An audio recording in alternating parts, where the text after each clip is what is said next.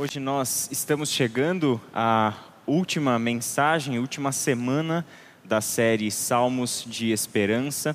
E nós percorremos o livro dos Salmos, não abordamos todos eles, não tinha como, são 150 salmos, o maior livro da Bíblia, mas a nossa intenção era que você se sentisse motivado, motivada a ler, a estudar, a fazer dos Salmos seu companheiro de jornada de fé, aprender com o povo de Deus do passado, sobre a sua experiência de devoção, de reflexão sobre a vontade de Deus, e sim, principalmente nos Salmos, sobre os dilemas da vida humana. Os Salmos tratam muito do coração humano, tratam muito das questões emocionais, espirituais, das injustiças deste mundo, das incoerências com as quais nós, seres humanos, precisamos precisamos lidar. E nos Salmos a gente aprende o seguinte: incoerências, injustiças, maldades, questões emocionais do coração, não importam o contexto e o período da história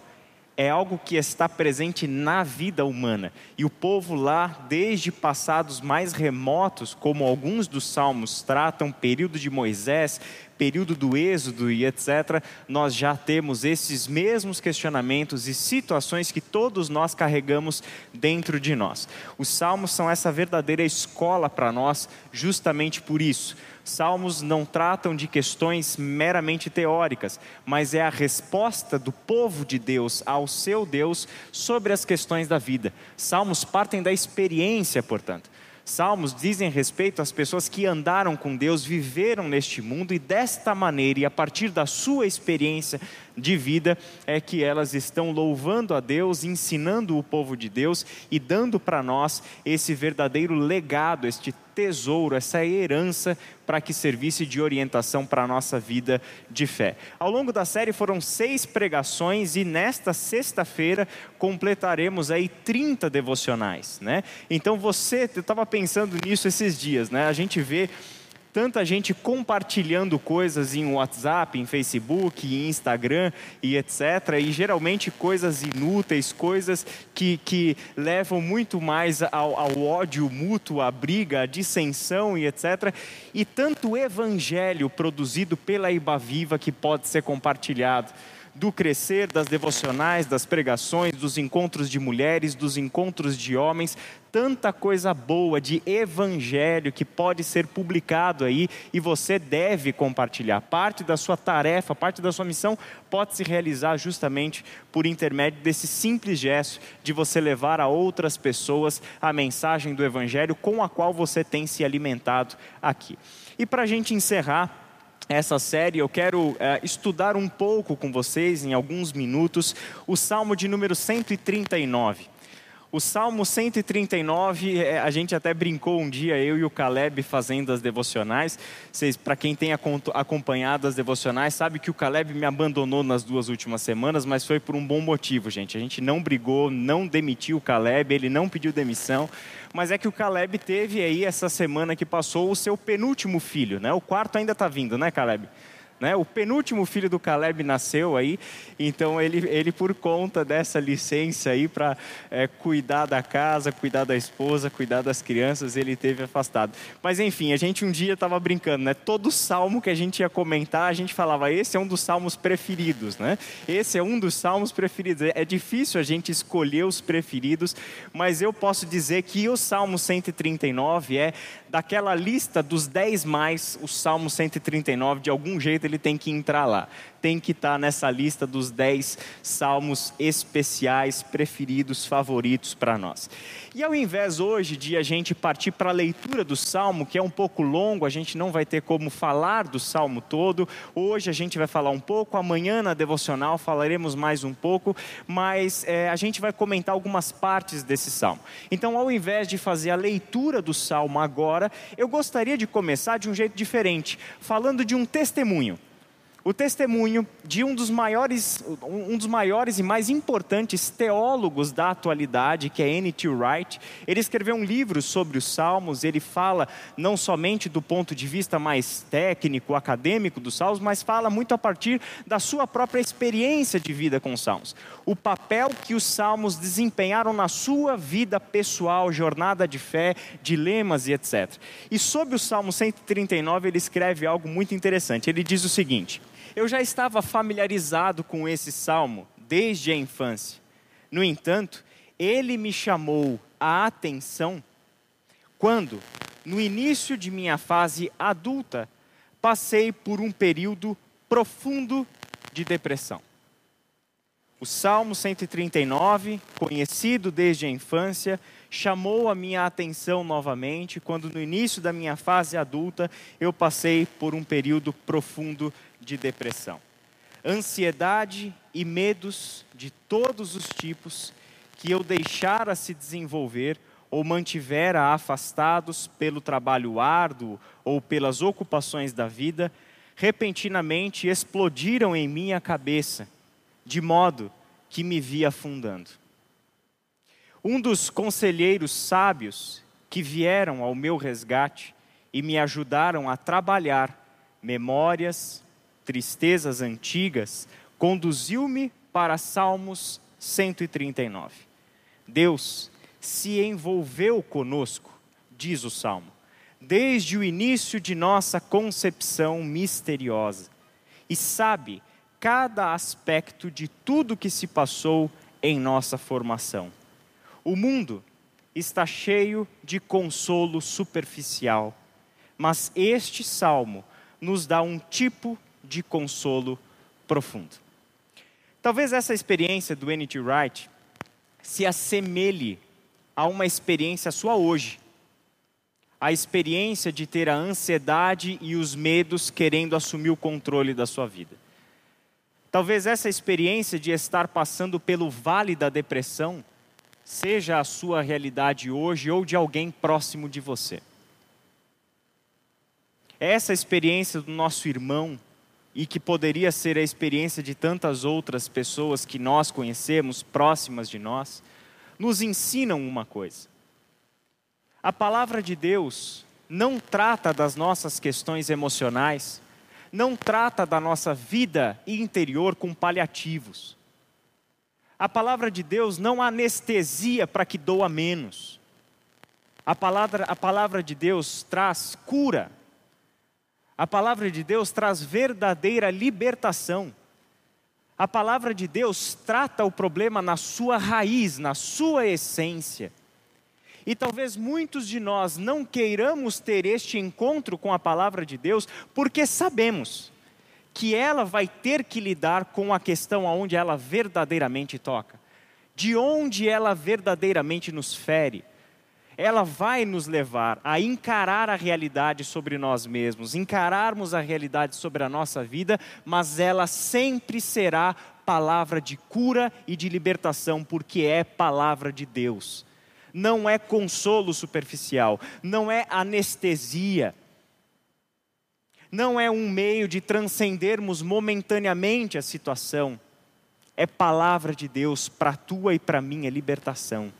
Então, assim como nós temos uma experiência dessa, nós temos neste salmo apenas aqui, eu li um testemunho, de tantos testemunhos que já foram dados na história da igreja sobre experiências de vida com os salmos.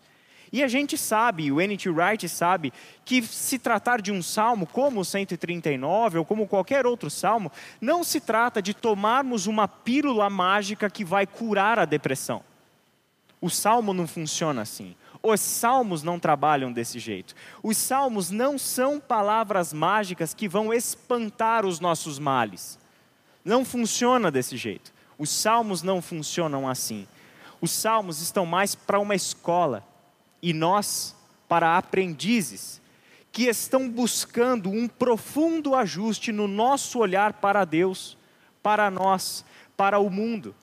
E este profundo ajuste de olhar que acontecerá na escola dos salmos é o que nos tornará capazes de enfrentarmos as nossas lutas interiores e exteriores com o auxílio do Senhor, com a sabedoria do Senhor, sob o pastoreio do Senhor. É a consciência de que Deus sabe todas as coisas, de que Deus está em todos os lugares e de que Ele é aquele que intervém na história e nos chama pelo nome e nos toma pela mão para nos conduzir pelos caminhos eternos. Essa é a convicção com a qual queremos ler o Salmo 139. Em suas afirmações, o Salmo 139 nos lança algumas perguntas. Já que nós estamos falando que Deus é confiável, já que nós estamos falando que queremos viver a nossa vida sob orientação de Deus, já que tanta coisa está em jogo aqui, a gente se pergunta: o que exatamente Deus sabe? Qual é o conhecimento que esse Deus tem sobre mim? O que dá a este Deus, que nós estamos chamando de nosso Senhor e nosso Pai, a autoridade de conhecimento sobre a minha vida? O Salmo, na sua beleza, nos primeiros seis versículos, fala sobre isso. E ele começa exatamente dessa forma, com uma afirmação absoluta sobre o que Deus sabe. Ó Senhor, tu examinas meu coração e conheces tudo a meu respeito o Senhor examina o meu coração e conhece tudo ao meu respeito. Nesses seis primeiros versículos, o salmo vai falar sobre a onisciência de Deus, que é um dos atributos de Deus. É um dos atributos de Deus. Falar da onisciência de Deus é falar de um Deus de quem absolutamente nenhum saber, nenhum conhecimento está oculto. Um Deus que sabe absolutamente todas as coisas. Acho que é melhor pegar o reserva um Deus que sabe absolutamente todas as coisas. E ele fala sobre a onisciência de Deus não como quem senta em uma sala de aula e te explica teoricamente sobre a onisciência de Deus. Ele fala da, oni, da onisciência de Deus em tom de adoração. Ele está adorando a Deus pela maravilha do seu conhecimento, pelo fato de Deus poder examinar o nosso coração e saber todas as coisas. Essa expressão, tu examinas o meu coração, no texto original, traz a imagem de alguém debruçando sobre um objeto e minuciosamente pesquisando aquilo, detalhando, observando cada detalhe, cada elemento, cada possibilidade. É uma investigação profunda e cuidadosa. Deus é aquele que se debruça sobre o nosso coração e nos examina com cuidado olha para a nossa vida interior, discerne as nossas intenções, conhece cada um dos nossos desejos, sabe por que somos como somos, sabe por que agimos como agimos. É um Deus que não se apressa em avaliar a nossa vida interior, mas Ele é o Senhor do tempo, Ele é eterno, Ele tem todo o tempo do mundo para debruçar sobre a nossa vida e cuidadosamente olhar e investigar o nosso coração. Tu examinas o meu coração e por isso o Senhor é aquele que conhece absolutamente tudo ao meu respeito. Deus nos conhece com uma profundidade e riqueza de detalhes que nós mesmos não temos sobre nós. E a verdade é que nós somos seres tremendamente complicados. Nós não nos conhecemos como nós gostaríamos de nos conhecer não entendemos o caminho do nosso coração do jeito que a gente acha que conhece. Basta a gente fazer algumas perguntas para nós mesmos: qual é o meu maior desejo? Qual é o seu maior desejo? Qual é o seu maior medo? O que que eu escondo de todo mundo? O que que no meu coração eu preciso esconder para que ninguém veja? Por que eu sou como eu sou? Quais são as reais intenções que estão por trás do meu jeito de agir? Quando a gente olha para questões como essa, podemos até nos arriscar a dar respostas rápidas e simples, mas no fundo a gente sabe que não é tão simples assim. No fundo, a gente sabe que as respostas rápidas e simples para essas questões somos nós mesmos querendo evitar um confronto com o nosso eu interior. Somos nós mesmos querendo evitar olharmos no espelho porque tememos o que vamos enxergar. Mas Deus é aquele que sabe tudo ao meu respeito, porque Ele examina o meu coração. Ele sabe quando eu me sento e quando me levanto, e mesmo de longe conheces meus pensamentos. Tu me vês quando viajo e quando descanso. Sabes tudo que eu faço. Antes mesmo de eu falar, Senhor, sabes o que eu, o que eu vou dizer. Conheces os meus pensamentos, sabes tudo o que eu faço e sabes o que eu vou dizer. Isso significa que Deus não pode ser enganado. E nós não temos como esconder de Deus a realidade sobre nós, porque Deus nos enxerga muito antes de nós dizermos para Deus quem nós somos, o que se passa no coração, o que nós estamos querendo, o que está nos motivando, Ele já conhece, Ele já olhou para o coração, Ele já sabe o que se passa lá dentro, e Ele sabe o que se passa no seu coração e entende melhor do que você mesmo.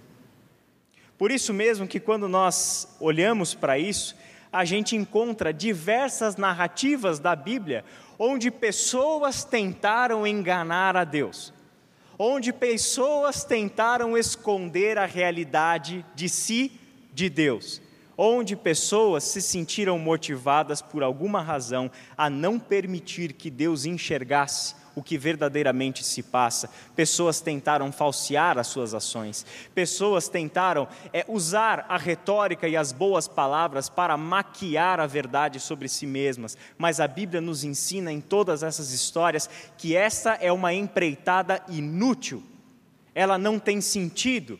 É gastar a energia com algo que é completamente inútil. Deus conhece a gente no nosso mais íntimo. Ele sabe das nossas intenções, Ele sabe os nossos desejos, pensamentos e ações. Antes mesmo que o som das palavras seja produzido, já existe o som nos ouvidos desse Deus. Com Deus, não existem palavras que tenham o poder de enganar, como é tão comum nos nossos relacionamentos como é tão comum para nós seres humanos usarmos as palavras como um meio de enganarmos uns aos outros. Para nós é comum, mas com Deus elas não funcionam, elas não têm esse poder. Com Deus não existe retórica que o faça duvidar. Não existe discurso elaborado que o coloque em dúvida sobre nós. Não tem como a gente se vender para Deus porque este Deus colhe as palavras no seu nascedouro, nas intenções. Somente ali é que as palavras são verdadeiramente reais, nas intenções, no coração, e é lá que Deus colhe as palavras. Assim, o salmo continua no verso 5: Tu vais adiante de mim e me segues, tu pões sobre mim a tua mão nós estamos cercados por todos os lados. É o Deus que está à nossa frente, é o Deus que está atrás de nós, e é o Deus que sobre nós põe a sua mão. Deus sabe absolutamente de onde nós viemos, para onde nós estamos indo e onde exatamente nós estamos na nossa vida. Ele conhece a nossa história melhor do que nós, porque Ele conhece o nosso futuro. Ele sabe quais decisões nós vamos tomar e sabe quais são as consequências dessa decisão. E a beleza desse salmo, esse Deus quer se envolver com você. E na verdade, ele já está envolvido com você, basta você reconhecer a sua presença.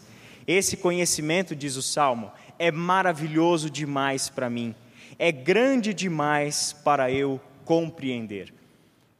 A beleza desse salmo se revela também de um jeito especial aqui. Esse Deus que se revela como o absoluto e o universal, o Deus que sabe todas as coisas, de quem nada pode ser escondido, muito semelhante ao Big Brother do 1984 de George Orwell, de quem nada pode ser escondido, tudo está sendo visto, todas as suas ações, tudo está sendo revelado e tem alguém monitorando você o tempo todo. Para nós, isso seria um sentimento tremendamente angustiante, uma invasão da nossa privacidade. Mas para o salmista é o contrário disso. Este Deus que tem conhecimento absoluto e universal, na verdade é alguém que provoca no salmista o desejo de adorar, o desejo de se maravilhar quando ele reflete sobre a imensidão do que significa o conhecimento desse Deus. É muito semelhante a algo que o apóstolo Paulo fez quando escreveu a carta aos Romanos, no capítulo 11, do verso 33 ao verso 36, quando Paulo escreveu assim: Como são grandes as riquezas, a sabedoria e o conhecimento de Deus. É impossível entendermos suas decisões e os seus caminhos. Pois quem conhece os pensamentos do Senhor? Quem sabe o suficiente para oferecer conselhos para Deus? Quem lhe deu primeiro alguma coisa para que Deus depois precisasse retribuir? Pois todas as coisas vêm dele, existem por meio dele e são para ele. Dessa forma, a ele seja toda a glória para sempre. Amém? O conhecimento absoluto de Deus é o que faz com que o povo de Deus se sinta maravilhado com o privilégio de vivermos na presença desse Deus.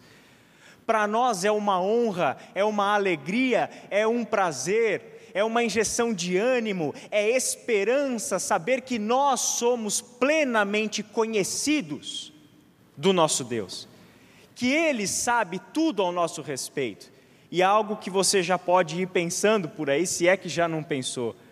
Quando Deus investiga o nosso coração, Ele não vai só encontrar coisas boas, concorda comigo? Ele vai saber a verdade sobre nós. E sabe o que tem de mais magnífico? Ele não foge. Ele não vai embora da nossa vida. Ele não nos abandona. Ele não nos expulsa da Sua presença mas é o Deus de toda graça e de toda misericórdia que nos envolve, mesmo nos conhecendo profundamente, sabendo tudo a nosso respeito, Ele permanece sendo aquele que vai adiante de nós, está atrás de nós e sobre nós coloca a sua mão. Da mesma forma, o Salmo nos lança uma outra questão: onde Deus está? Deus, onde tu estás? Deus sabe tudo ao nosso respeito. E isso pode trazer para nós um misto de culpa, uma certa angústia, porque já descobrimos que de Deus não dá para esconder nada. Deus vê tudo. E isso já levou, na Bíblia, homens e mulheres a quererem fugir da presença de Deus. Na verdade, a primeira narrativa do casal humano, quando pecam, quando fazem o que Deus disse que não era para ser feito, diz que eles fugiram da presença do Senhor e tentaram se esconder de Deus. Gênesis capítulo 3.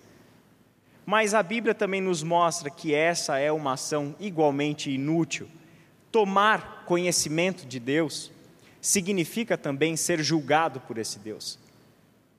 Deus não é indiferente quanto à nossa conduta. Somos julgados por Deus a partir daquilo que Ele enxerga no nosso coração e nos nossos pensamentos, nas nossas intenções e nos nossos desejos. Uma verdade absoluta sobre o Deus da Bíblia: o Deus da Bíblia é aquele que exige justiça da sua criação. É um Deus ético, é um Deus que exige a moral correta do seu povo, é o Deus da lei, é o Deus que quer a prática da justiça. A continuação do salmo mostra que tentar fugir desse Deus também é impossível. É impossível escapar do teu espírito, não há como fugir da tua presença. Se subo aos céus, lá estás, se desço ao mundo dos mortos, lá estás também. Imaginar esse Deus absoluto pode ser, como eu disse, uma sensação sufocante. Ele sabe tudo e ele está em todos os lugares. Parece ser uma invasão de privacidade, porque ele nos conhece no nível mais profundo da nossa existência, conhece o nosso coração e nos alcança onde quer que nós estejamos. E aí descobrimos que eu não tenho para onde ir, eu não tenho como me esconder de Deus. O tempo todo na minha vida eu estou nu na presença desse Deus. E Ele me enxerga. E não adianta tentar fugir ou me esconder, porque Ele me alcança. Mas esta presença absoluta de Deus, que pode gerar em nós aquele misto de culpa, de sentimento de que eu vou ser punido por Deus, ou como no Salmo 32, a sensação de que a mão de Deus está pesando sobre mim, porque Ele me achou culpado nas minhas faltas. Na verdade, este não é o sentimento que dominou o salmista. Muito pelo contrário. Mesmo ali, tua mão me guiará e tua força me sustentará. Por que nós precisamos alimentar o desejo de fugir e de se esconder de Deus? Por que nós queremos acreditar que é realmente possível sairmos ilesos do juízo de Deus somente porque temos uma boa lábia para enganar Deus e nos vendermos bonitinhos e santarrões para Deus? Por que, que nós continuamos alimentando o desejo de querer enganar Deus em autos justificativas vazias, se Deus sabe tudo ao nosso respeito? É nesse versículo 10 que se revela a razão de o salmista não ser sufocado pela presença de Deus e pelo conhecimento absoluto de Deus. E a razão é essa: o salmista sabe quem Deus é. O salmista não apenas sabe o que Deus sabe e sabe onde Deus está, mas o salmista conhece o caráter de Deus. O salmista conhece o ser de Deus. O salmista sabe exatamente quem é o Deus com quem ele está lidando, na presença de quem ele está vivendo. E sabe o que, que ele nos ensina? O salmista ensina para a gente que Deus sabe todas as coisas e ele nos encontra aonde quer que nós estejamos, porque a sua intenção e o seu agir é para nos guiar e para nos sustentar. Ele nos alcança onde quer que nós estejamos, porque o seu desejo, como Criador, como Pai, é justamente nos alcançar para nos guiar, para nos tomar pela mão e nos colocar no caminho. Ele nos alcança onde quer que nós estejamos, porque Ele quer que a Sua força nos sustente. Ele nos alcança onde quer que nós estejamos para poder dizer no seu ouvido: para de tentar agir pela sua própria força. Para de permitir que o seu coração te engane o tempo todo. Para de viver a falsidade que você está vivendo. Para de tentar maquiar-se para parecer uma pessoa que você não é. Diante de mim, isso não tem sentido. Permita-me guiar você. Permita que o Deus que sabe todas as coisas sobre você e está em todos os lugares e te alcança em todos os lugares, lhe cubra com o seu poder e o seu cuidado. Permita que Ele sustente a sua vida com a sua força, com o seu poder. Aquilo que era para ser um sufocamento se torna um verdadeiro alívio porque eu descobri que o Deus que é juiz é o Deus da graça. E Ele está na história, envolvido conosco para sustentar nossa vida, para carregar o fardo pesado que nós temos carregado. Ele está envolvido na história e se revelou de maneira soberana e definitiva na pessoa do seu Filho Jesus Cristo, porque sobre Ele nós podemos lançar as nossas ansiedades porque sobre Ele podemos colocar os nossos medos, porque Ele é a cura para este nosso coração enganoso e corrupto.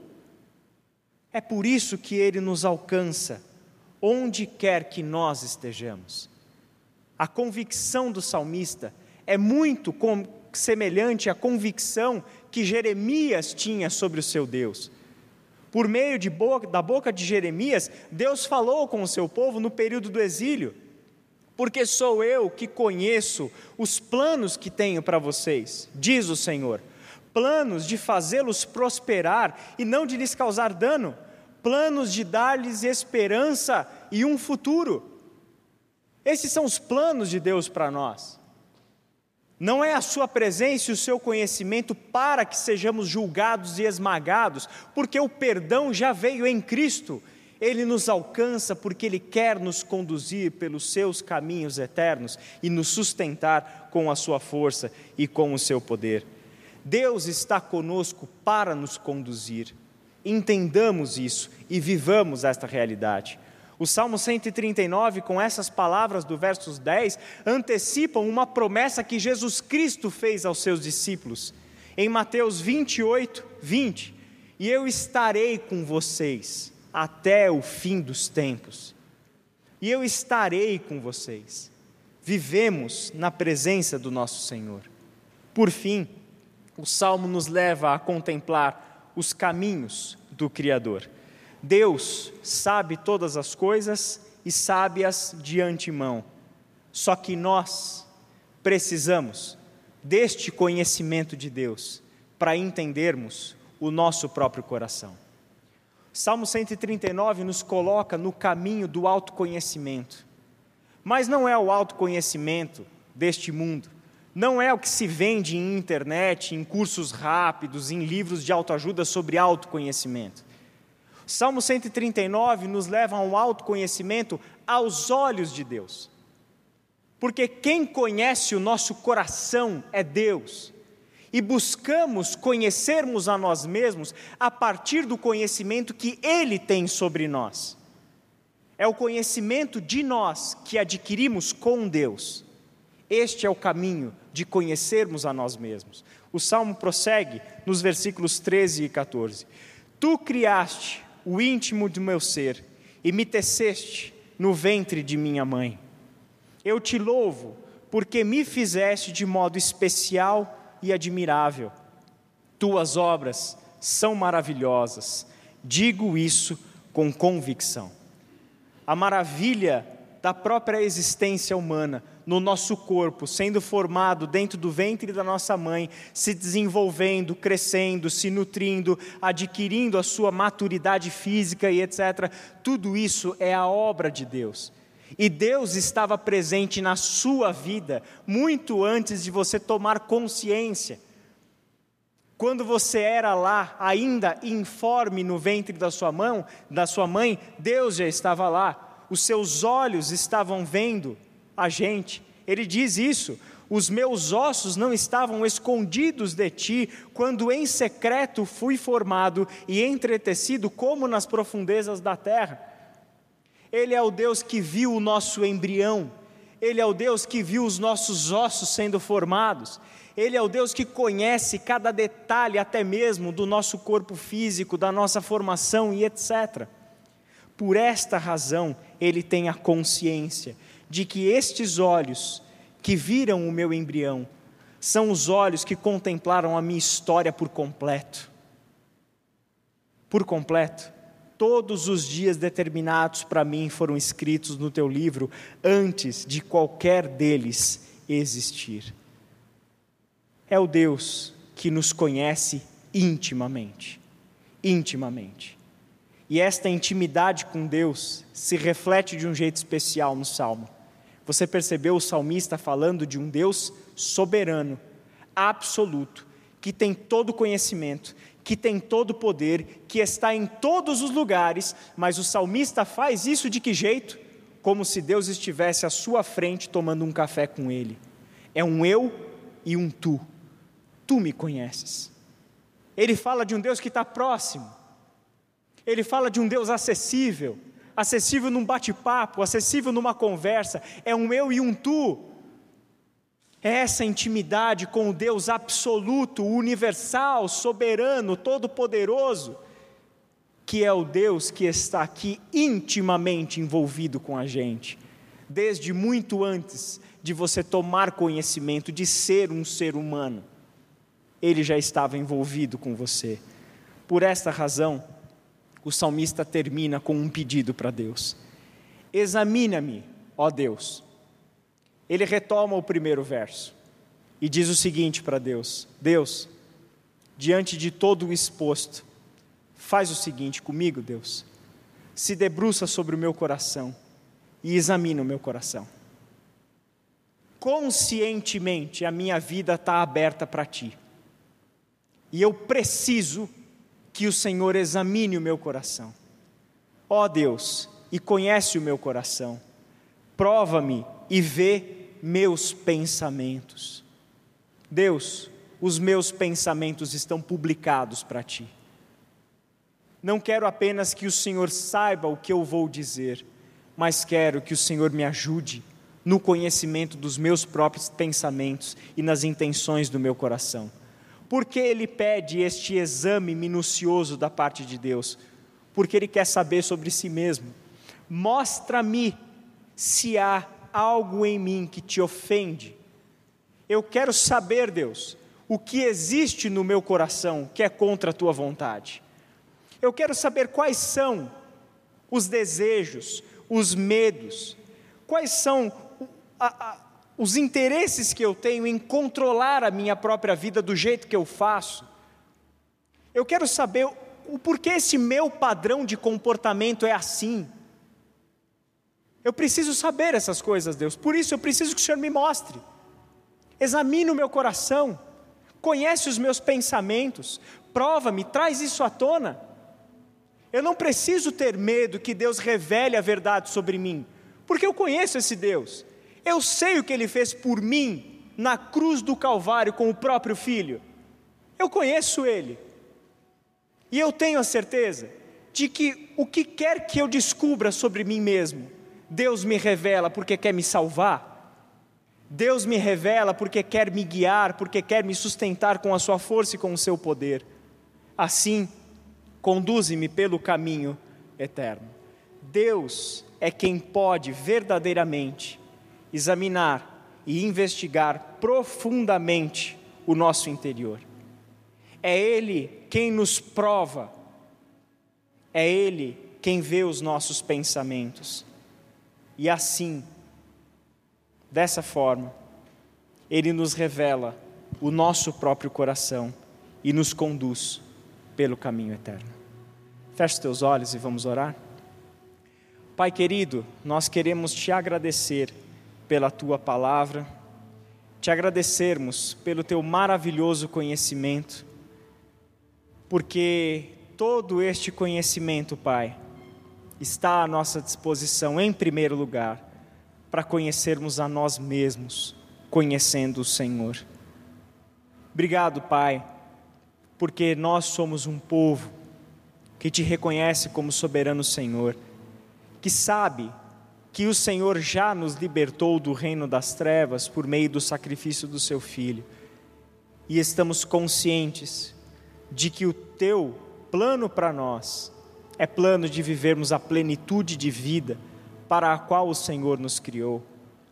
O Senhor nos deu o seu espírito, o Senhor nos deu a sua palavra, e agora são os nossos passos na tua direção que precisam ser dados. Ajuda-nos, ó Pai a sairmos das armadilhas que criamos para nós mesmos. Ajuda-nos, ó Pai, a lidarmos com as questões obscuras do nosso próprio coração, dos nossos sentimentos. Ajuda-nos, ó Pai, a sermos encontrados pelo Senhor, tomando consciência da Tua presença absoluta e do Teu conhecimento soberano sobre nós. Dê ao Teu povo o alívio de estar na presença consoladora do Eterno. Que os nossos irmãos e irmãs que hoje estão atravessando vales de depressão, saibam que ali estão sendo encontrados pelo Deus Eterno. Que no meio das suas angústias e dos seus medos não estão desamparados, porque o Senhor nos encontra onde quer que nós estejamos, para nos guiar com a tua mão para com tua força nos sustentar, que o Senhor encontre no nosso coração o desejo de sermos conduzidos por ti pelo caminho eterno. Em nome de Jesus. Amém.